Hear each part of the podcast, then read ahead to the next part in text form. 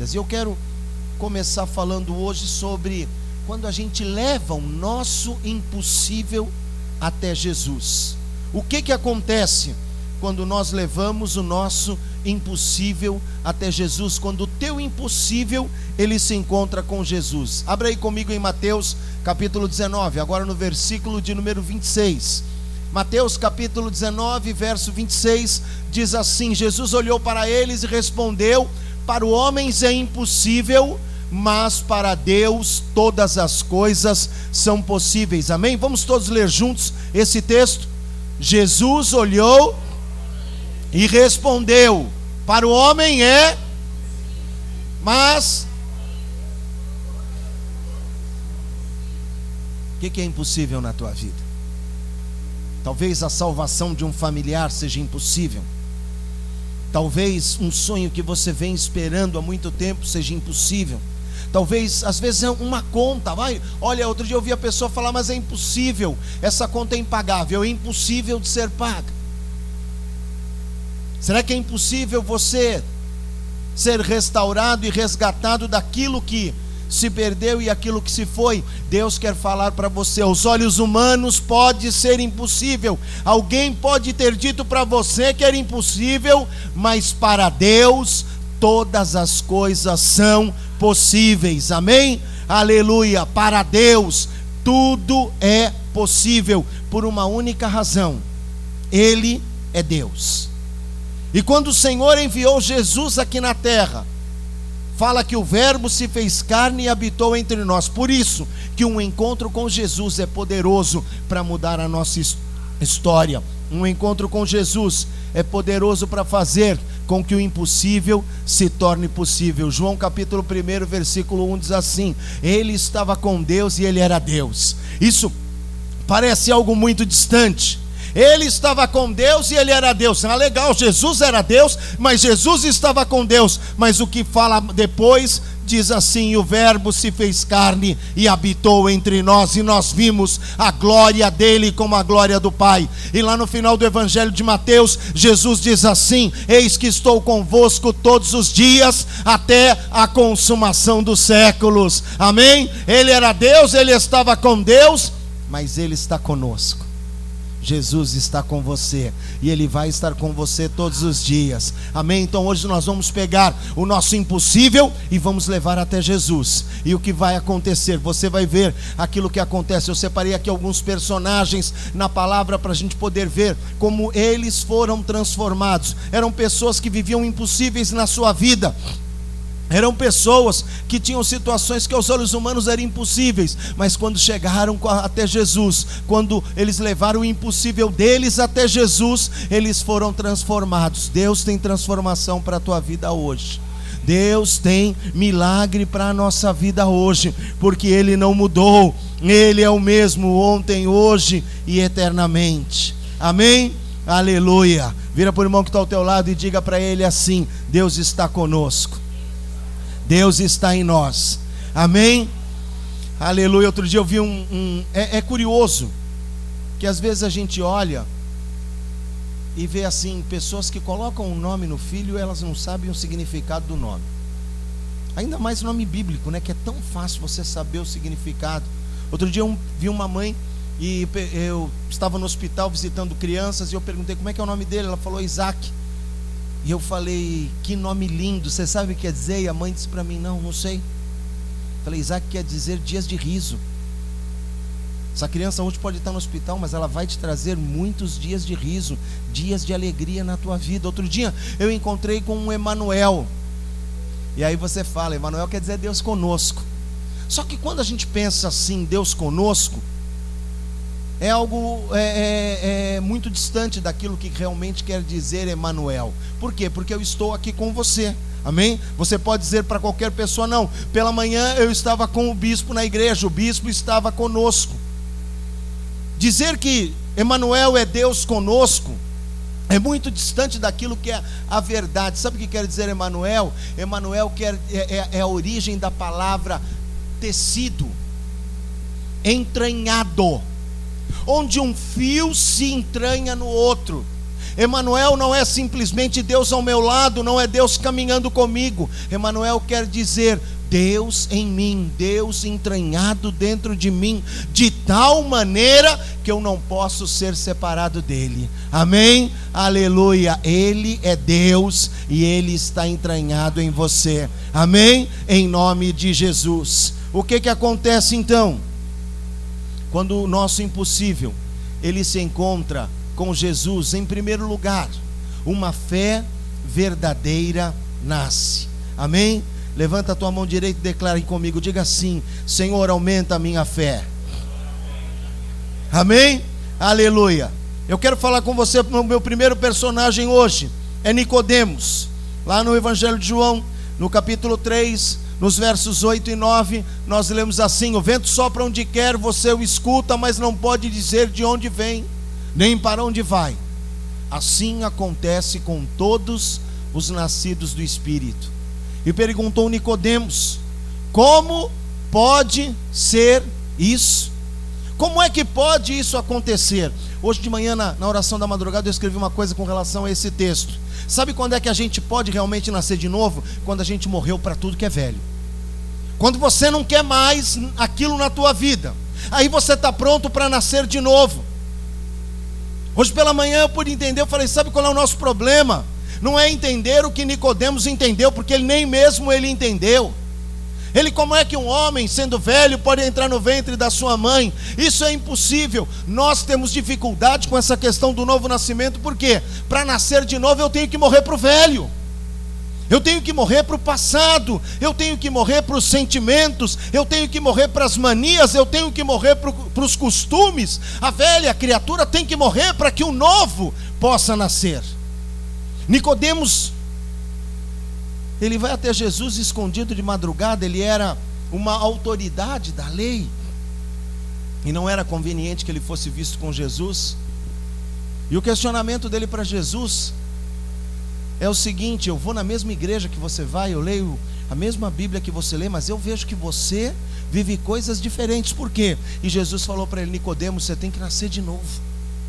Mas para nascer de novo, a grande dificuldade do novo nascimento é que a gente precisa morrer de uma vez por todas para aquilo que é o nosso velho. É por isso que Nicodemos pergunta: como pode ser isso? Sabe qual era o impossível de Nicodemos? Eu vou voltar aqui no texto para você poder ver a pergunta e imaginar Nicodemos perguntando: como pode ser isso? O impossível de Nicodemos é para Nicodemos era crer. Ele tinha, como eu disse, a formação da autoridade da lei, ele tinha os ensinamentos, mas ele precisava de algo mais. Aí ele vai e vai até Jesus. E quando ele vai até Jesus, com as suas dúvidas, os seus questionamentos, Jesus fala para ele de uma maneira prática: você tem que fazer isso. E ele não consegue entender porque a dificuldade dele era crer. O nosso problema, irmãos, não é termos uma fé pequena. Deus não vai se assustar com a nossa falta de fé. Porque Ele nos conhece, Ele sabe. Nós é que não nos conhecemos. Nós é que não sabemos. Nós é que não conseguimos entender. E às vezes nós queremos respostas. Sabe o que é essencial para a gente caminhar com Deus não é ter todas as respostas, mas é ter uma fé que nos leve para perto dele e faça ter a certeza, ele está no controle. Amém? Aleluia. Talvez aqui na terra a gente nunca vá ter todas as respostas. Mas se nós tivermos a certeza que Ele está no controle, a nossa vida vai ser diferenciada. Olha o que Jesus fala para Nicodemos: o vento, ele sopra onde quer. Você o escuta. Você ouve o vento, mas você não pode dizer de onde ele vem, nem para onde ele vai. Assim também é aquele que é nascido do Espírito Santo de Deus. Amém? Aleluia. A gente precisa mudar a forma que a gente enxerga a vida. Não dá para enxergar uma relação com Deus com pergunta. Eu vejo tanta gente perguntando: Senhor, para quê? Senhor, por quê? Senhor, como é que é? Senhor, o que é? O meu coração precisa ser um coração de fé. A Michelle estava orando aqui, ela estava falando do coração da criança. E o coração da criança é coração de fé, porque você fala para a criança, a criança acredita. Você fala para a criança, a criança acredita. Você coloca a criança no lugar alto e você fala: pula, pode pular que eu vou te segurar. E o que acontece? Quanto mais criança ela é, mais condição de acreditar ela tem. Sabe qual é o problema? Ela vai crescendo e vai começando a racionalizar, ela vai crescendo, vai começando a raciocinar. Nós vamos crescendo e vamos começando a, a, a nos enchermos de questionamentos. Coração de criança é aquele coração que crê. Por isso que Jesus olhou para Nicodemos e falou: Você precisa nascer de novo. Você precisa voltar a ser criança, Nicodemos. Você precisa voltar a acreditar.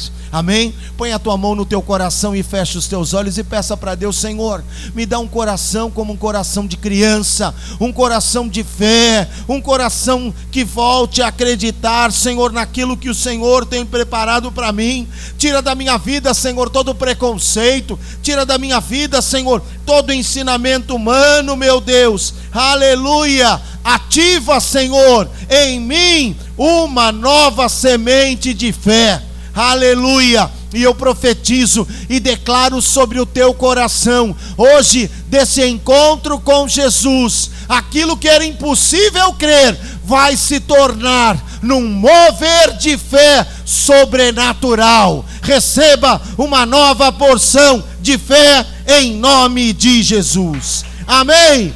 Aleluia. É Ele que ativa a nossa fé. E a gente precisa ser simples como uma criança. Para parar de questionar, para parar de pegar os nossos formatos e simplesmente crer. Ele pode porque ele é Deus. Em segundo lugar, quando o nosso impossível se encontra com Jesus, as feridas do passado são curadas. Falei sobre Nicodemos, agora nós vamos a João. Evangelho de João capítulo 4, verso 18. Ali nós vamos encontrar a mulher samaritana. E aqui nesse texto, verso 18 e 19, Jesus diz à mulher assim: Vá, chama o teu marido e volta aqui. E ela responde: Não tenho marido. E disse-lhe Jesus: Falaste corretamente, dizendo não tem marido. O fato é que você já teve cinco, e o, o homem com que agora você vive não é teu marido. O que você acabou de dizer é verdade, mulher. Então a samaritana disse: Senhor, Vejo que és profeta. Jesus se encontra com aquela mulher samaritana que horas no horário mais improvável de um encontro na borda de um poço. Era por volta de meio-dia. Ele para ali, os discípulos vão comprar comida e ele fala: Eu vou ficar aqui esperando. Aquela mulher vai ao poço meio-dia, por quê? Porque aquela mulher, ela não era bem vista na cidade. Aquela mulher já tivera cinco maridos e agora estava amaziada com um homem, então eu imagino que aquela mulher representava uma ameaça às famílias, aos casamentos, às mulheres de respeito daquela cidade. Aquela mulher vivia esse turbilhão de confusão na vida dela. E ela então imagina o seguinte: eu vou agora buscar água no poço, por quê? Porque não vai ter ninguém no poço, ninguém vai me ver, ninguém vai me questionar, ninguém vai falar nada, mas era o que ela não podia imaginar, é que Jesus já tinha preparado aquela situação. Eu quero dizer para você, Jesus já preparou a situação para você apresentar o teu impossível a Ele. Amém? Aleluia. Uma mulher que tinha vergonha do seu passado. Uma mulher que tinha vergonha da sua condição social, uma mulher que era um escândalo para a época. Sabe qual era impossível daquela mulher? Se o impossível para Nicodemos era crer, o impossível para aquela mulher era o passado. O pior endereço que você pode ter é morar no teu passado. Uma situação não resolvida, algo que te prenda, e a gente não pode fazer nada para mudar o nosso passado. Ele já foi escrito, já está marcado, e como o próprio nome diz, ele já é passado. E o que, que Jesus faz quando com, com, começa ali a conversar com aquela mulher, quebrando tabus, quebrando paradigmas, quebrando parâmetros. Ele ignora é, é, aquilo que poderia ser o preconceito, mas uma coisa é certa: ele não finge que não sabia do passado dela. Mas também ele não acusa a mulher. Ele não traz vergonha para ela. Eu olho aqui, eu vejo uma coisa, Jesus, quando traz o nosso passado, a nossa memória, ele não faz isso para nos envergonhar, para nos derrubar, mas Jesus faz isso para que ele realmente possa nos curar. E Jesus começa a conversar com aquela mulher, não preocupado em acusá-la daquilo que é o seu passado, mas querendo mostrar para ela, mulher, existe um novo futuro para você. Existe um novo futuro para você. Evangelho de João, capítulo 4, versículo 23. No entanto, está chegando a hora, e de fato já chegou, em que os verdadeiros adoradores adorarão o Pai em espírito e em verdade. É esse a quem o Pai procura. Por que essa resposta? Porque chegou uma hora em que a mulher, vendo ali, aí ela falou: oh, O senhor é profeta, então me explica, onde é que a gente deve adorar? O povo judeu diz que é em Jerusalém, o meu povo diz aqui que é em Samaria. E ele falou: Mulher, o que vai fazer a diferença não é onde se adora, mas sim a maneira como se adora. Não importa, sabe o que ele queria dizer para ela? Não importa se você já errou, não importa como foi o teu passado, não importa se você olha e diz: "Ah, é impossível". Eu quero dizer para você, dizia o Senhor àquela mulher: se você adorar o Pai em espírito e em verdade, as coisas vão mudar na tua vida. Talvez você olhe para o teu passado e veja o teu passado como algo impossível de ser consertado. Não queira consertar o teu passado. Queira viver o futuro que Deus já preparou para a tua vida. Amém? Teu passado te causa dores. Teu passado te causa peso, lembranças de tristeza. Teu passado tem traumas ficaram como marcas na tua vida, Jesus não vai mudar o teu passado, mas Ele é poderoso para mudar o teu coração e te dar um novo futuro. Amém?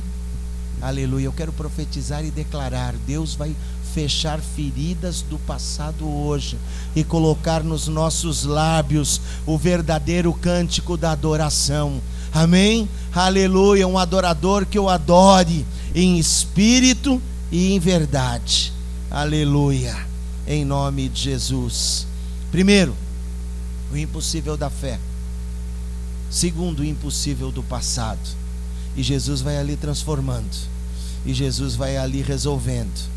Em terceiro lugar, quando o nosso impossível ele se encontra com Jesus, o que que acontece? Nós presenciamos milagres. Erga tua mão direita, declare comigo, diga com fé, diga assim: Deus tem milagres para a minha vida. Amém? A gente vive hoje uma crise, eu diria uma crise de fé que mata aquilo que é o nosso milagre. De tanto ver, tanta coisa, irmão, tanto, a gente começa a ficar um pouco descrente e, e nós passamos a pensar no seguinte: quem vai resolver a minha vida sou eu. Eu preciso resolver a minha vida. É claro, aquilo que você tem que fazer, Deus não vai fazer por você. A nossa vida, ela é um ato contínuo de fé e ação, porque a fé sem obras, ela é morta. Mas o nosso milagre começa quando nós levamos o nosso impossível até aquele que é poderoso para realizar e fazer o milagre. Lá no livro de Atos, capítulo 9, verso 36, eu cheguei aqui hoje, eu estava ali tomando café e Deus estava falando comigo sobre isso. Tem a história de uma mulher chamada Dorcas, ou ainda no grego chamada Tabita. Uma mulher que ela tinha boas obras, uma mulher que ela ajudava os pobres, uma mulher que acabou se tornando sinônimo de artesanato na igreja moderna. E quando aquela mulher morre, chamam Pedro para fazer o funeral dela. Pedro vai até Jope, a cidade eh, onde Dorcas morava, uma cidade que fica ao leste de Israel e, e ela é banhada pelo mar. um pouco acima de Jerusalém. E quando Pedro chega ali, as mulheres começam a mostrar para ela: olha, veja o que Dorcas fez. E Dorcas fez esse vestido, e Dorcas fez aquilo, e Dorcas fez. Aí Pedro olhou assim e mandou todo mundo sair. Eu tenho certeza, o texto não fala isso, mas eu tenho certeza que Pedro orou assim a Deus. Ele disse: Essa mulher não pode morrer. Essa mulher não pode morrer, Senhor. Olha o que ela fez. Olha a grandiosidade do trabalho dela. Tem coisas na tua vida que você não pode deixar morrer. Tem coisas na nossa vida que nós não podemos deixar morrer. Olha quanta coisa Deus já fez. Olha quanta coisa Deus já realizou. Olha as obras de Dorcas. Não, não é sobre Dorcas que eu quero falar, eu estou dizendo para você de algo que eu cheguei, quando eu cheguei aqui, Deus falou comigo sobre isso. Não deixa, não deixa as coisas morrerem. Esteja pronto para presenciar os milagres. Saiba que Deus ele continua fazendo milagre. Evangelho de João capítulo 5. Você vai comigo agora, já passamos ali por João 3 com Nicodemos, João 4 com a mulher samaritana e agora em João 5 a gente chega onde? Chegamos no tanque de Betesda. Ali havia um homem que há 38 anos ele estava ali esperando para quê? Esperando para viver um milagre. Quem é que tem menos de 38 anos? Levanta a mão. Não mente, Marcelo. Obrigado. Marcelo se sentiu tentado. Marcelo se sentiu tentado. Não é? Marcelo sentiu. Aí eu já. Minha função é, é ajudar a não pecar. Quem tem menos de 38 anos, levanta a mão. Olha lá, Vitor, Tiago, Renata. Os, todos os filhos da Wanda. Todos os filhos. Tem um, um corinho que a gente pode cantar para a Wanda, né? A irmã Wanda tem muitos filhos, muitos filhos, ela tem. Tadinha da Wanda. Bendita sois vós entre os homens. Só tem homem na casa dela. Mas feliz é aquele que tem muitos filhos, porque eles vão defender. Claro. Por isso que eu falei que hoje você tem que aumentar sua fé. Voltemos lá no primeiro tópico da ministração. Voltemos no primeiro tópico. Leve esse impossível da filharada até o Senhor e creia. Amém? Eu continuo impávido pregando e ignorando domingos, levantando a mão e dizendo que tem menos de 38 anos. No mínimo, ele, ele não, ele sintonizou agora, o IFF estava desligado, ele ligou agora, viu meia de gente levantando a mão. Eu, eu, eu, eu. Sabe quem é que grita assim, né? Eu, eu, eu. Não? Pergunta para Samuel então. Pergunta para Samuel, ele vai dizer para você quem é que grita assim. 38 anos. O cara estava esperando um milagre. Mais tempo de vida do que o Tiago, a Renato, o Vitor e muitos que estão aqui. 38 anos, ele esperava um milagre. E um dia, Jesus chega ali no tanque de Betesda e faz uma pergunta para ele. Quando viu deitado, soube que ele vivia naquele estado durante tanto tempo. Jesus lhe perguntou: Você quer ser curado? A pergunta de Jesus ela tem a ver com o seguinte: Jesus queria perguntar para aquele homem: por que você não foi curado até agora? Será que você realmente quer ser curado? Querido, a gente podia encerrar a ministração aqui. Milagre muitas vezes não acontece porque nós não queremos. Não, bispo, é mentira. Só não sabe o que. Não, eu quero. Será que quer mesmo?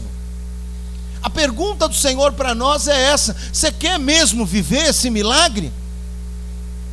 Ou é só uma vontadinha que dá e passa na primeira dificuldade, na primeira situação? Será que você quer mesmo? Por isso que Jesus perguntou: Você quer ser curado? Olha o paralítico. Ah, Senhor, sabe o que é? Que eu não tenho ninguém que me ajude a entrar no tanque. Nós somos hábeis em arrumarmos uma desculpa para aquilo que é a nossa frustração. Você quer mesmo? Se você quer, por que você não faz? Não, não é que olha, o mercado, a situação, a igreja, a política. E nós vamos terceirizando a responsabilidade. A pergunta de Jesus era: você quer mesmo ser curado? Quando confrontado, o paralítico já tinha um bom argumento. Somos bons em argumentos, mas ruins na fé. E o que gera o milagre é a fé. Temos motivos para não fazer, para deixarmos de fazer. Temos motivos para não buscarmos o Senhor, temos motivos para cultivarmos as nossas deformidades, temos motivos para não sermos transformados pelo poder de Deus, temos motivos para continuar carregando a nossa paralisia. Eu não tenho ninguém que me ajude a entrar no tanque quando a água é agitada. Por quê? Porque havia uma lenda que dizia que quando a água era agitada, o primeiro que entrasse no tanque, ele era curado. Você imagina, irmãos? O cara era paralítico. Quando gritavam, a água está agitada, o gago correu e mergulhou. O cego foi trupicando, mas foi. E o paralítico não tinha. Você está achando que tem muito gago que passou a perna em você, né? É, mas. E você chegou até a desejar. É, se eu fosse gago era mais fácil. Mas eu sou paralítico. Se eu fosse cego era mais fácil. Mas eu sou paralítico. Eu não tenho ninguém que me ajude a entrar no tanque quando a água é agitada. E quando eu estou perto. Já aconteceu?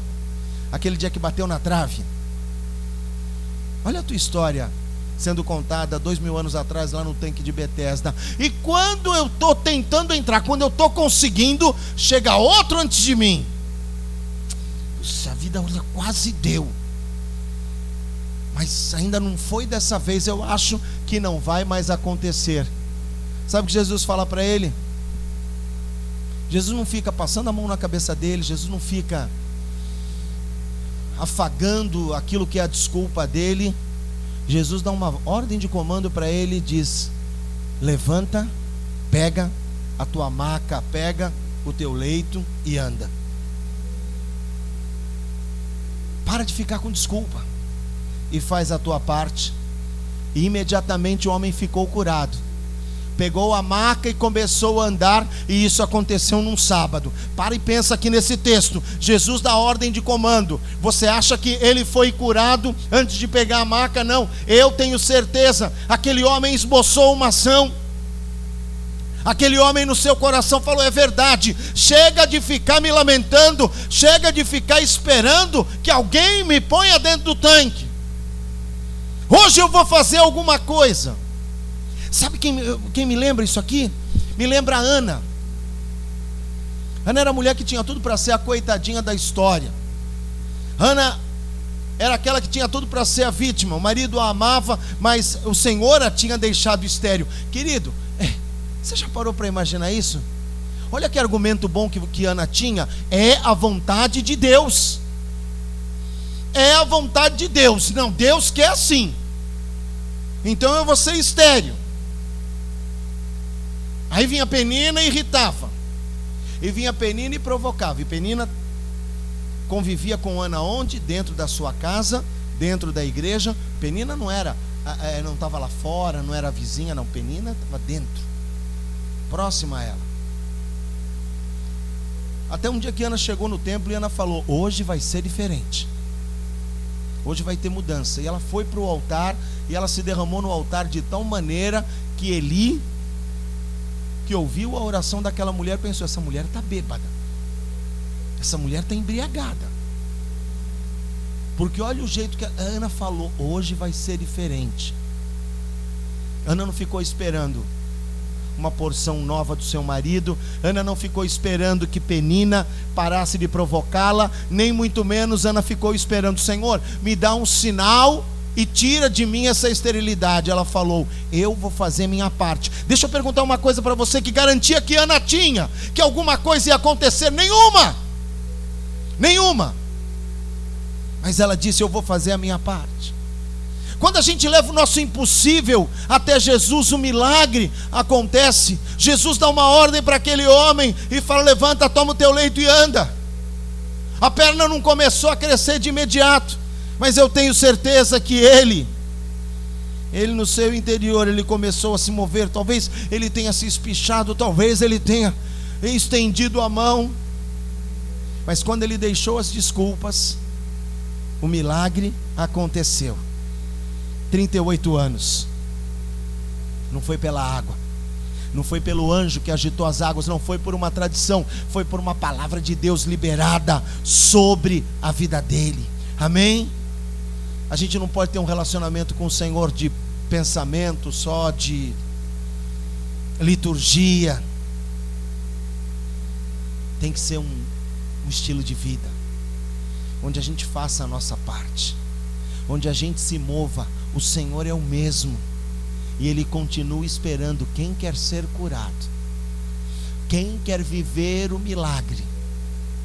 O milagre vai ser daquele que ouvir, o milagre vai ser daquele que obedecer, o milagre você vai ser daquele que se posicionar, não importa se já está há tanto tempo 38 anos, não importa se é impossível, ele continua fazendo milagres. Vira para o teu irmão e diga para ele: Ele continua fazendo milagres.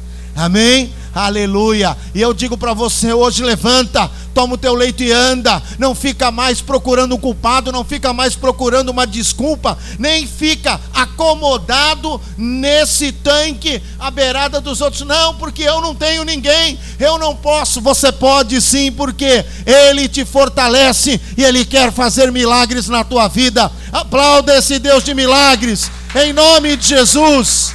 Aleluia. Aleluia! E a gente continua o nosso passeio por João.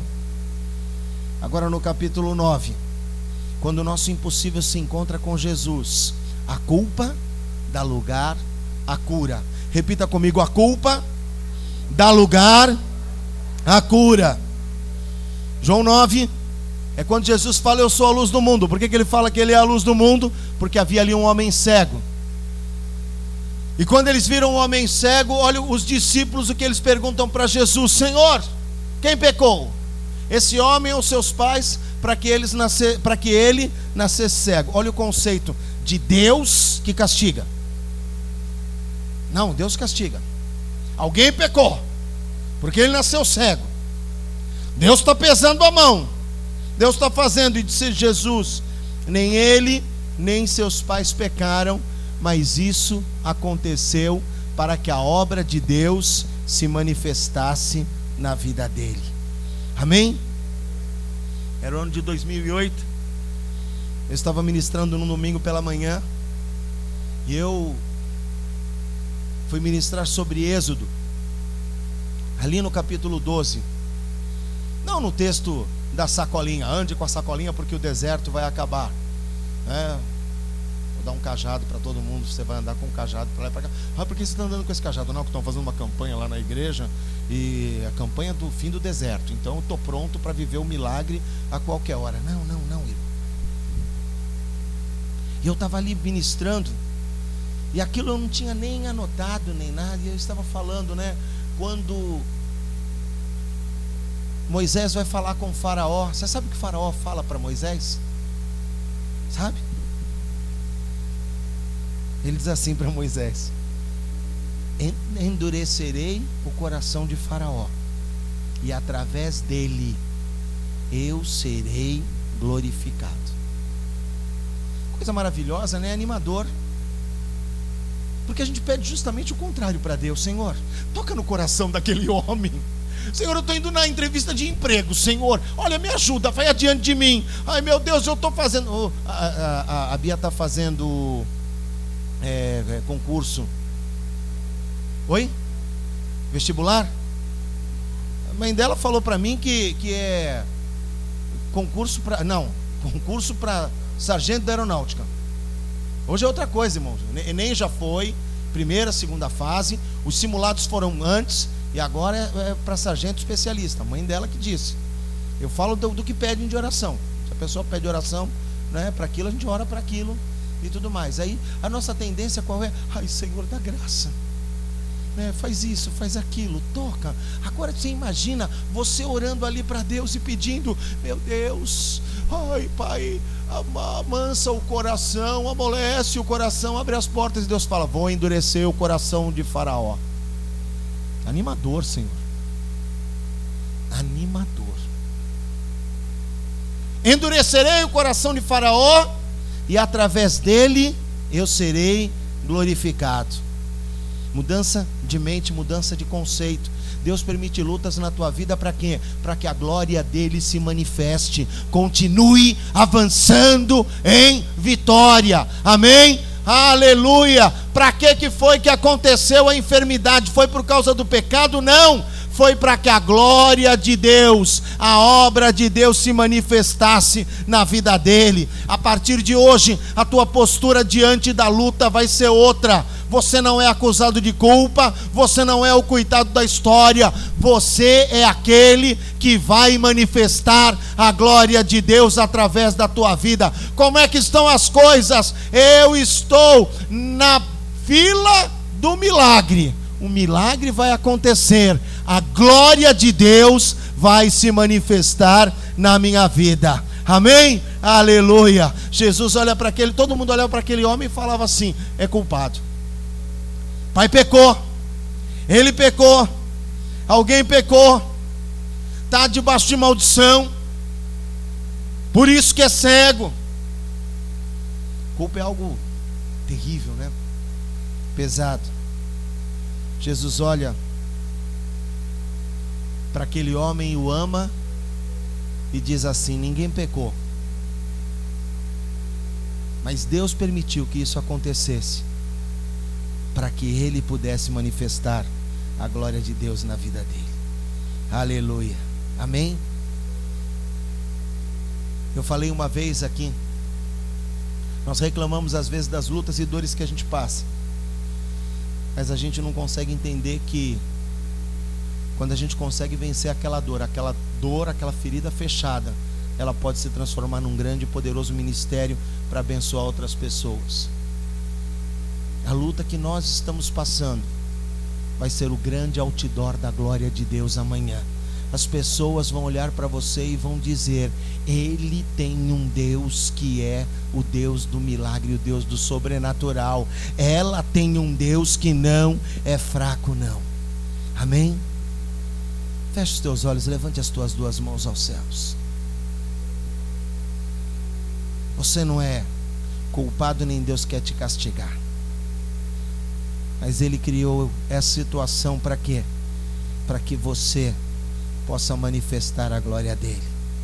Aleluia. Entrega a tua história para Jesus. Entrega a tua vida para Jesus, porque Ele é aquele que tem cura para você. Em nome de Jesus, eu ligo essa palavra sobre a tua vida. Põe o teu impossível nas mãos do Senhor. Põe o teu impossível. Era impossível para aquele homem ser curado, até porque as pessoas achavam que ele tinha uma maldição. Alguém pecou, por isso não vai curar. Não, o Senhor te ama. E o Senhor vai manifestar a glória dele na tua vida, em nome de Jesus. Amém? Aleluia. E depois ficaram perguntando para o cego: Quem te curou? Quem te curou? É ele, não é ele? Quem era ele? Você o conhece, não conhece? Sabe o que o cego disse? Olha, eu não sei quem ele era, mas uma coisa eu sei: eu era cego e agora eu vejo. Amém? Haverá transformação, haverá mudança em nome de Jesus. Quando o teu impossível ele se encontra com Jesus, a culpa se transforma em cura. Em quinto lugar, agora em João, chegando em Betânia. Quando o nosso impossível se encontra com Jesus, ele nos chama para a vida. João 11, lá em Betânia, versos 43 e 44. Depois de dizer isso, Jesus bradou em alta voz: Lázaro, venha para fora. Vou abrir aqui um parênteses para você. Lembra que eu falei quando é que nós estamos prontos para nascermos de novo? Quando a gente morreu para tudo. Jesus chega em Betânia, irmãos. Jesus gasta tempo explicando coisa para Maria. Jesus gasta tempo explicando coisa para Marta. Jesus chora e dois mil anos depois as pessoas não entendem porque ele chora. A única pessoa que entendeu e obedeceu Jesus, quem foi? Foi o morto. Pare e lê o texto, você vai ver. Quando Jesus chora, as pessoas, olha, vejam como ele amava. Não, Jesus chorou por quê? Porque ele viu a incredulidade de Marta e Maria. Vocês não podiam ter esperado um pouco mais? Eu ia fazer um milagre. Sabe o que está faltando? Está precisando morrer. Animador essa palavra. Obrigado pelo teu amém tão espiritual. É que é difícil falar a gente está precisando morrer. Aí você, misericórdia, está amarrado, repreendido em nome de Jesus. Cuidado, hein? Não vá tirar foto com a graça, com ela apontando para você, porque a morte vem e pergunta: quem é Maria das Graças? Aí, ó. Levou ao outro. A gente precisa morrer, porque é um morto que entende. E Jesus fala em Betânia, e quando ele diz uma única frase: Lázaro vem para fora, o morto sai, porque está morto mesmo, porque não tem mais vontade. A gente precisa morrer para nascer de novo. E o morto saiu com as mãos e os pés envolvidos em faixa de linho. Sabe que, irmãos, se fosse eu no lugar de Lázaro, sabe o que eu ia ter dito? Ó oh, Jesus, não dá não para sair, eu estou amarrado. Irmãos, quando Lázaro ouviu o comando, ele falou: É agora. No melhor estilo Elvis Presley, it's now or never. É, vou, vou. Quantas vezes que a gente já deixou de fazer coisa porque não tinha ninguém que colocasse no tanque? porque estava amarrado. Quem ouve o comando se move, com mãos e pés enfaixados, e o rosto envolto num pano. E aí Jesus disse: Desatai-o, tirem as faixas e deixem que Lázaro possa seguir o seu caminho. Cenário de morte, cenário de choro, cenário de dor, mas o Verbo, João capítulo 1, lembre, o Verbo se fez carne e habitou entre nós, declarou uma palavra de vida. Quando ele fala, ele cria. Quando ele fala, ele traz à existência o que não existia. Como esse texto de Lázaro ele é é precioso para mim. Tem uma coisa aqui que me chama a atenção. Não vai não vou falar muito sobre isso não, porque até não mas ele chega lá em Betânia, a primeira que vai falar com ele é Marta. Ele gasta tempo falando com Marta. Aí depois ele pergunta onde é que está Maria, aí mandam chamar Maria. E aí o sepultamento acontecia assim, eram sete dias o funeral, o choro, o luto, tinha começo, meio e fim. E mesmo depois de sepultado, as pessoas continuavam ali chorando pelo morto. Os familiares mais próximos, eles tinham uma rotina, e a rotina era o seguinte: chorava em casa, chorava no túmulo, chorava em casa, chorava no túmulo. Nesses sete dias, ninguém fazia nada a não ser chorar, principalmente a família. E os amigos iam ali consolar. Alguém ali abraçava, ficava um dia, dois, depois ia embora. Quando vão chamar Maria, Maria está chorando em casa. Alguém chega no ouvido de Maria, cochicha no ouvido de Maria. Maria, o mestre te chama. Maria se levanta. E o texto diz assim lá em João 11: E todos pensavam que ela ia ao túmulo para orar. Mas Maria foi onde? Maria foi se encontrar com o seu Senhor e o seu Salvador. Ainda que ela não conseguisse entender, ainda que quando ela chegasse diante de Jesus, ela ia dizer para ele: Olha, se o Senhor tivesse aqui, o meu irmão não teria morrido. O mesmo discurso de Marta. A frase é idêntica, irmãos. Porque quem está doente vai procurar quem pensa da mesma maneira que ele. Marta fala: Se o Senhor estivesse aqui, não teria morrido meu irmão. Maria responde para Jesus: Se o Senhor estivesse aqui, o meu irmão não teria morrido. Quem está doente procura outro que esteja enfermo como ele. É por isso que às vezes a gente vai ver pessoas pensando assim: Não, mas você não acha que não tem mais jeito para o Brasil? Você não acha que é isso, você não acha que é aquilo. E aí quando você fala, não, vai ficar legal isso e aquilo. Ah, então tá bom. Eu não quero falar com você. Você não acha que vai chover hoje? Não, não vai chover, não, vai fazer sol. Gente que fale de chuva. Quando eu era criança, tinha um, um comercial. Eu nem lembro do que, que era, não, mas que o cara só falava de coisa ruim. Aí o cara vinha assim, o otimista, falava para ele: Que dia bonito! Ele olhava e falava: É, mas pode chover.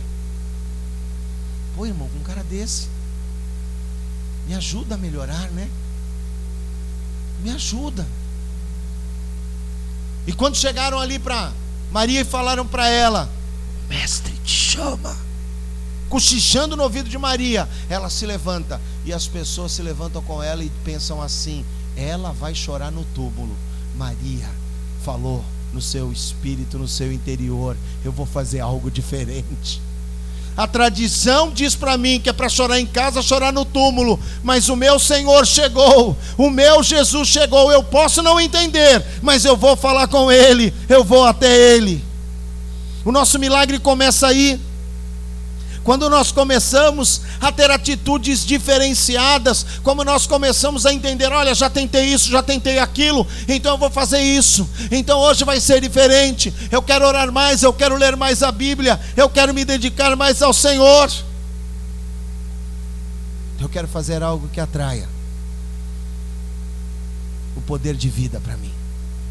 Quando eu levo o meu impossível até Jesus, o meu impossível chama a vida. Jesus enfrentou a morte e ele podia dizer para Lázaro: Lázaro, vem para fora. Porque no mundo espiritual ele já tinha vencido. Presta atenção nisso que eu estou falando para você. Por que, que Jesus tinha tanta autoridade para dizer para Lázaro, para a filha de Jairo, você vai viver? Porque ele já tinha passado. Não, bispo, ele não tinha passado. Ele ia passar depois. Não, no mundo espiritual já aconteceu. Efésios não fala, bendito vosso Deus e Pai, que já te abençoou. Sabe o que eu quero dizer para você? O milagre já aconteceu, a porta já aconteceu, já se abriu, a bênção já chegou, a alegria já chegou. Amém? Aleluia! Leva o teu impossível até Jesus. Por quê? Porque ele mesmo declarou: está consumado. Ele já fez toda a obra. E em último lugar, quando o nosso impossível se encontra com Jesus, nós recebemos uma manhã de esperança. Evangelho de João, capítulo 20, versículo 1 diz assim: no primeiro dia da semana, no domingo, bem cedo, estando ainda escuro, Maria Madalena chegou ao sepulcro e viu que a pedra da entrada tinha sido removida. Amém? Vira para o irmão que está ao teu lado e diga para ele assim: o domingo vai chegar. Amém? Eu costumo dizer isso quando estou aqui pela manhã tomando café e preocupado. Na minha cabeça você pensa assim que eu estou ali só comendo mamão, né? Eu estou pensando, oh, a hora que vai começar, isso e aquilo, e o, o que, que vai cantar e não vai cantar, e como é que vai ser, e o ar está no 23 ou está no 18, Marcelo? Olha, e o que é? E eu pergunto para Deus, Senhor, o domingo vai chegar? Porque se ele chegar, ele vai trazer a Clarinha. E aí a Clarinha vai cuidar do multi, multimídia. Aí o Senhor me fala, o domingos vai chegar. Aí eu falo, aleluia. Mas a melhor notícia que você pode ter é essa Gostou de ouvir essa frase, né, Norma? O domingo vai chegar. Né, Marcelo? Né, Ana? Né, velha da Olimpíada? O domingo vai chegar. É, sabe por quê, irmão? Né, Domingos, você mesmo. Sabe por quê? Porque às vezes a gente só pensa na sexta-feira da crucificação ou no sábado do silêncio. Na sexta-feira da dor. E aí você olha um sábado inteiro de silêncio. Aí do nada alguém fala para você ficar tranquilo, porque o domingo vai chegar. Vira para o teu irmão e diga para ele: o domingo vai chegar. Amém. Diga para mim, bispo, o domingo vai chegar. Eu quero dizer para você: o domingo vai chegar. Sabe o que quer dizer isso? Haverá ressurreição. Amém. Não é a dor da cruz, não é o silêncio do sábado, mas é ter a certeza que quando eu levo o meu impossível para Jesus, eu posso ter a certeza, vai haver um amanhecer de esperança. Amém? Aleluia. A sexta-feira não é a notícia final. E o silêncio do sábado, hein, irmãos? Porque às vezes pior que a dor é o silêncio do nada acontecer. E parece que aquelas horas elas são as horas mais longas. É aí que parece que 60 minutos não é 60 minutos. Vou até tirar o óculos para falar uma coisa para você. A gente não tem noção do que é um minuto, né? Você já falou assim, é um minutinho, né? Não, mas eu deixei esperando só um minutinho. Um minutinho não parece pouco? Vai fazer uma prancha, um minutinho. Não é aquela de cabelo, não. Você sabe o que eu estou dizendo, não sabe? Só quem faz sabe, só quem cai na mão do, do personal trainer é que sabe. Irmãos, é você ficar ali. Depois a Ana faz para vocês lá embaixo. Ela pode fazer uma sessão. Né? É a tua equipe hoje, Ana? É a da Sônia? Ah, então. Não, então eu ia falar, então é da Sônia, vocês estão tranquilos, que está todo mundo na aposentadoria. Domingo que vem, a Ana vai começar com um, uns 15 minutos de treinamento físico militar. É. Mano, parece que um minuto ali é eternidade começa a queimar perna, costa, barriga, começa a queimar tudo. E aí você começa a tremer e a tua mente vai te bombardeando. Você não vai conseguir, você não vai conseguir, você não vai conseguir. É verdade, eu não consigo, eu não valho nada, eu prof, vou cair no chão. Não, tem minutos na vida da gente que parece que são os mais difíceis. É o que eu chamo do minuto do silêncio do sábado. Parece que Deus não responde, parece que nada acontece. Já não bastasse a dor de sexta Agora vem o silêncio do sábado. A boa notícia é essa: vai ter o amanhecer de domingo e vai ter esperança. Amém? Vira para o teu irmão e diga para ele: tem esperança para a gente, tem vida para a gente. Amém? Aleluia. Aí eu volto rapidinho lá em Betânia. Eu já estou aqui finalizando o Evangelho de João, no capítulo 20. Mas eu vou voltar lá em Betânia rapidinho, porque aí Jesus ele diz assim, né? Que, peraí, cadê? Olha lá. Não, gente, estou atrasando aqui. Aqui. Pronto. João 11, 25. Eu sou a ressurreição e a vida. Ele falando para Marta: Aquele que crê em mim, ainda que morra, viverá. E quem vive e crê em mim, não morrerá eternamente. Você crê nisso? Você crê nisso? Amém? Aleluia. Então entrega teu impossível hoje para Jesus. Entrega teu impossível hoje para Jesus. Entrega para Ele a tua vida. Entrega para Ele aquilo que você é. Porque Ele quer ser Pai na tua vida. Pai que cuida. Um Pai que guarda. Um Pai que protege. Aos que o receberam aos que creram no seu nome, deu-lhes o direito de se tornarem filhos de Deus. Aleluia. Quando o teu impossível chega nas mãos do Senhor, Ele traz a boa notícia: você é filho. Você é filha. Em nome de Jesus. Vamos nos colocar de pé? Coloca a tua vida diante do Senhor. Eu quero orar com você e abençoar a tua vida. Qual é o impossível? O impossível que te trouxe aqui hoje o impossível que vem te perseguindo. Quando o teu impossível se encontra com Jesus, milagres acontecem.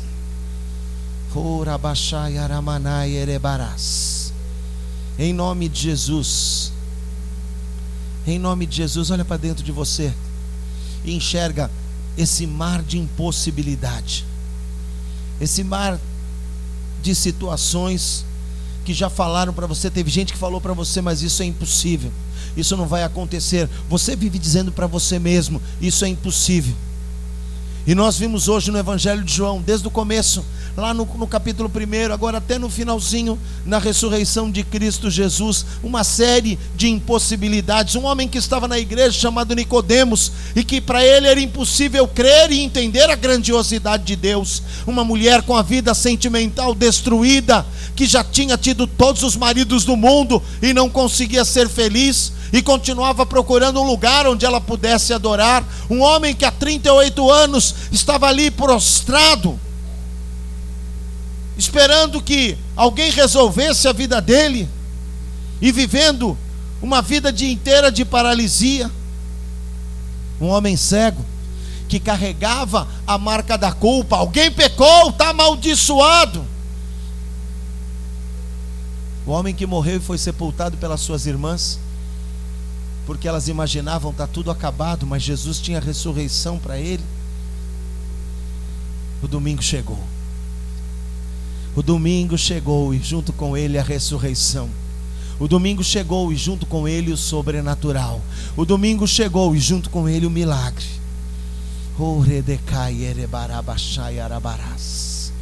Fala para o Senhor: Senhor, eu coloco diante de ti o meu impossível, meu Deus, aquilo que é impossível para mim. Porque a tua palavra nos ensina que não haverá impossíveis para Deus em todas as suas promessas. Aleluia. Com as tuas mãos levantadas, comece a adorar ao Senhor. Comece a glorificar ao Senhor. Oh, peça para Deus, Senhor, muda minha mente, Pai. Muda minha mente, meu Deus. Que eu morra, Pai, que eu morra hoje. Eu morra hoje para toda impossibilidade. Eu morra hoje para todo problema. Que eu morra hoje para toda adversidade. Porque tu és a ressurreição, Ele é Emanuel, mas Ele é a ressurreição. Creia, creia, creia, creia.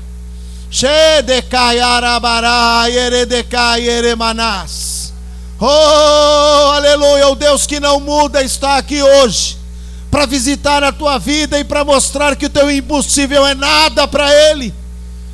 Porque aquilo que é impossível para você é nada para Deus. Vem, Senhor, e começa a agir agora. Age, meu Deus. Leva-nos a rompermos, ó Pai. Leva-nos a rompermos aquilo que é a prisão causada pela nossa mente. As cercas, meu Pai, que as nossas emoções nos impõem as mentiras, ó Deus, que os nossos sentimentos estabelecem como limites na nossa vida, Pai.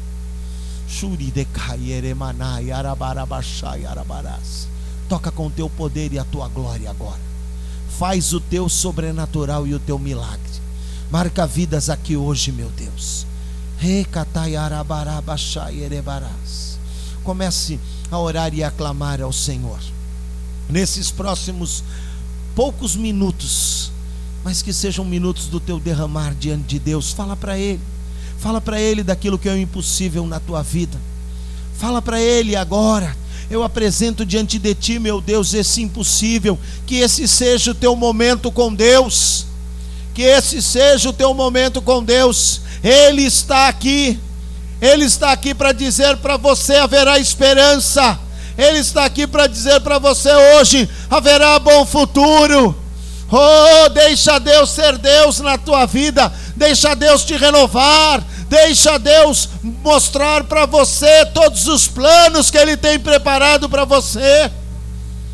Oh, aleluia, você é filho, você é filha.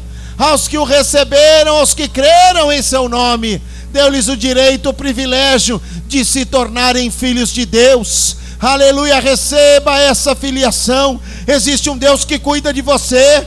Existe um Deus que tem uma família para você. Existe um Deus que tem irmãos para você. Ei, Arabará, Arabaxá, Erebarás. Toca com o teu poder e a tua glória, Senhor. Faz a tua obra e o teu sobrenatural, meu Deus. Sela essa palavra. E nós te daremos a honra, a glória e o louvor. Só tu és digno, só tu és o Senhor. Aleluia, Pai. O nosso impossível está nas tuas mãos. O nosso impossível está nas tuas mãos. Você não vai pegar de volta mais. Deixa Deus resolver, deixa Deus ser Deus. Se tem que pegar o leito, pega o leito e anda hoje. Se tem que andar curado com uma nova visão, começa a andar curado com uma nova visão. Se é para sair ainda que atado, porque Deus vai providenciar alguém para tirar as ataduras, nós vamos sair agora do leito. Sair agora do túmulo, sair agora da caverna para vivermos o tempo novo de Deus. Em nome de Jesus. Amém. Amém. Amém. Amém. Aleluia. Pode aplaudir ao Senhor com alegria. Aplauda bem forte. Aleluia. Em nome de Jesus. Amém. Aleluia. Abençoa o teu irmão. Coloca uma palavra de bênção sobre a vida dele. Amém? Aleluia. Dá um bom abraço aí no teu irmão. Em nome de Jesus. Aleluia.